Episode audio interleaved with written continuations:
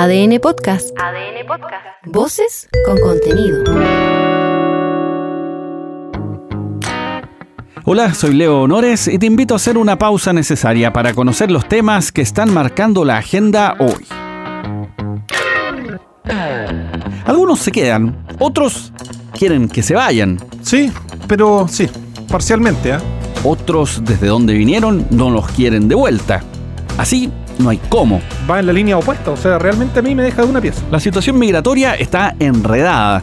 Desde el gobierno confirmaron que se han decretado cuatro expulsiones administrativas a Venezuela, pero en las últimas horas la justicia dejó sin ejecutar la repatriación de otros cuatro ciudadanos extranjeros. Así, quien entiende.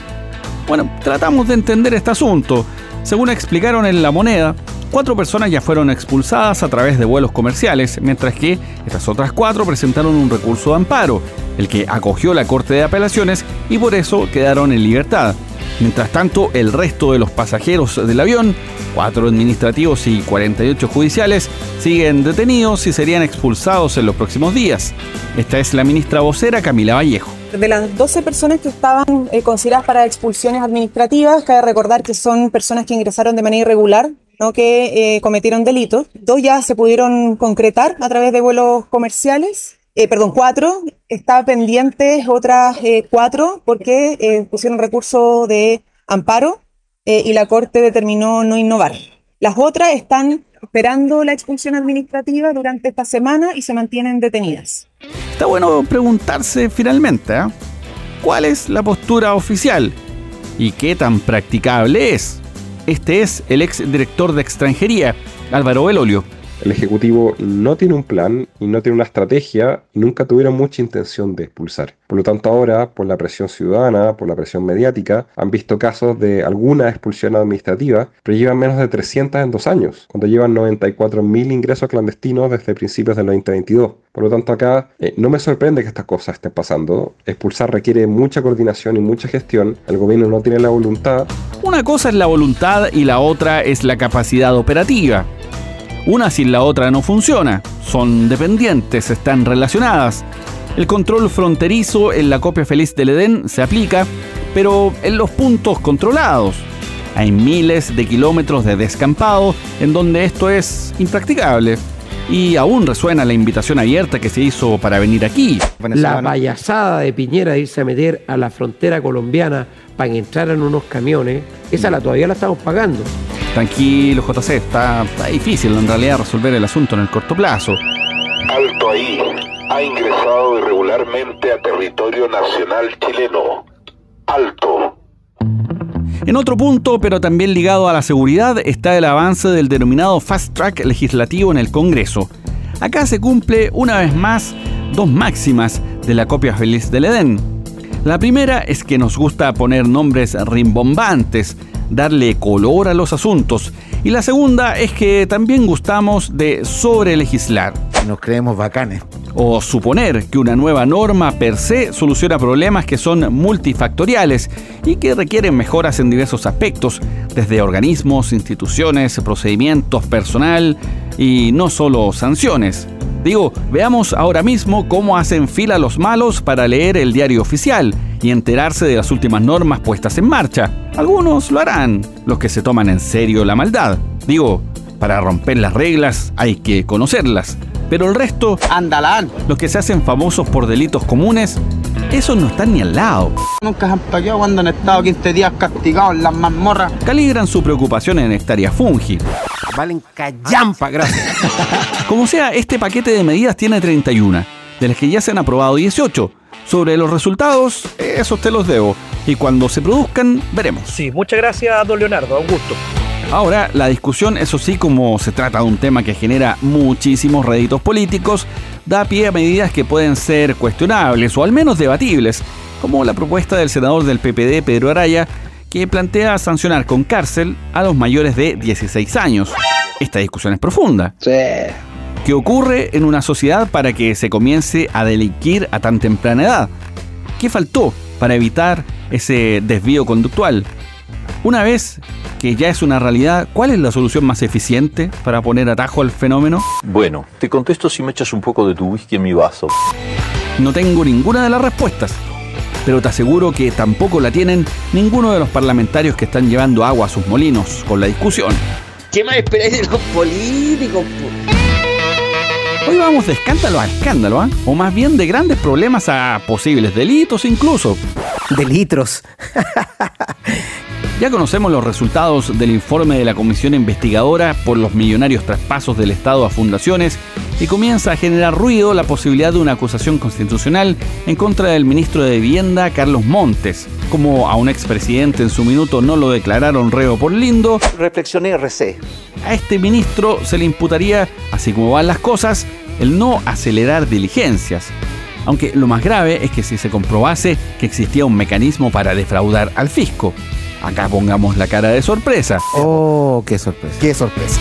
El texto que se aprobó en la comisión tuvo varios cambios. En principio se acusaba a una negligencia inexcusable del ministro Montes, pero se moderó y se cambió por un reproche a la diligencia. Pese a la bajada de cambios en la intensidad del informe que se aprobó, aún así el escenario es complicado. Este es el diputado que presidió la comisión investigadora, el RN Miguel Castro. Independiente del blindaje que se le pudo hacer por parte del gobierno a algunos, se votó a favor. Y por lo demás también hay cinco páginas de propuestas para que no se vuelva a caer en lo mismo. Yo creo que hay una omisión constitutiva completamente reprochable. Y eso obviamente puede generar eh, el día de mañana una acusación, podría ser. Hemos visto acusaciones que se han llevado a cabo acá en el periodo pasado con mucho menos. En el informe surgieron algunas propuestas como la instauración de una ley que aborde la situación de transferencias al interior de la administración pública. En las acciones a ejecutar se pide la separación de aquellos funcionarios involucrados en el denominado caso convenios y también la renovación en las secretarías regionales ministeriales de vivienda y urbanismo. En lo inmediato, justo este martes, el presidente Boric promulgó la ley que moderniza el sistema de compras públicas que favorecería a las pymes y con lo que se evitaría malgastar el dinero de todos los chilenos. No tiene que ver con los convenios de fundaciones, aunque apunta a resguardar las lucas de todos. Pero luego, más tarde, en el décimo encuentro de la Cámara Nacional de Comercio, el presidente tuvo palabras súper duras con la percepción de corrupción en Chilito. Últimamente, pensemos en un mediano plazo hacia atrás.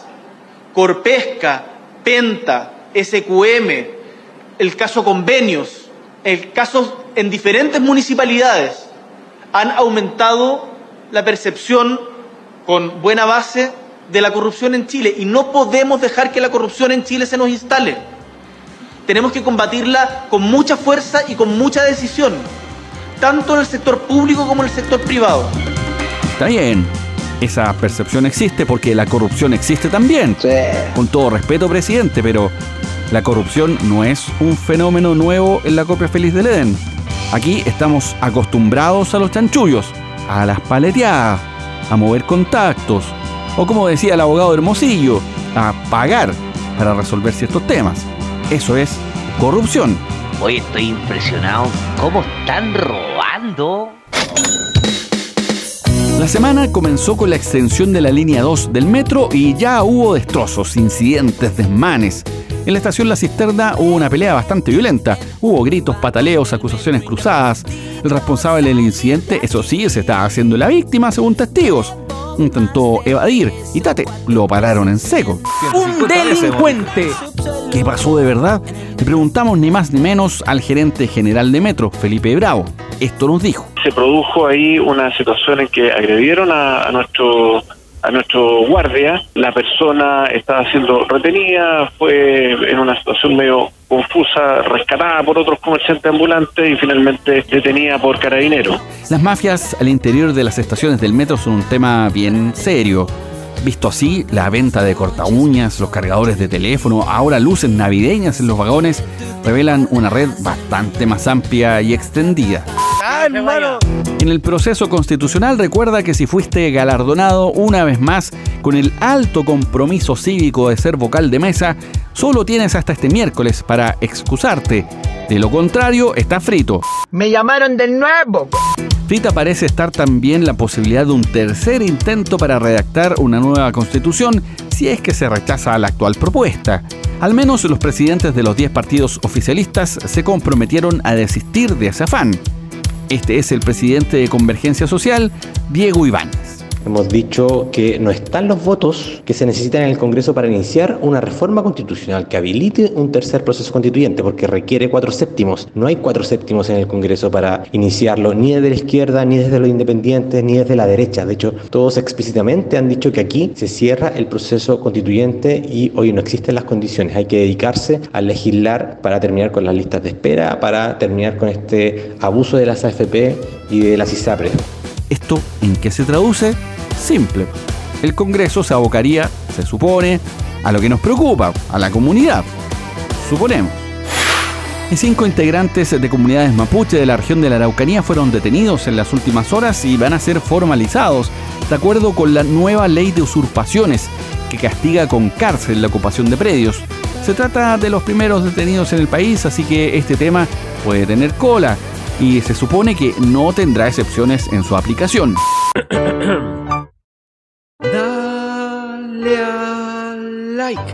Para lo que no hay excusa que valga es para calificar este capítulo.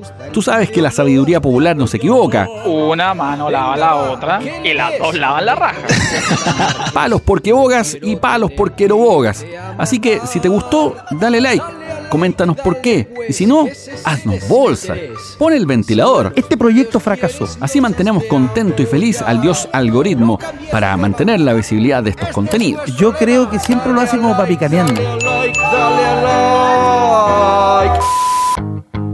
Soy Leo Honores y esta fue una pausa necesaria. Ya sabes cómo va el día. Comparte este capítulo o escucha los anteriores en adn.cl, sección podcast, en podiumpodcast.com o donde escuches tus podcasts.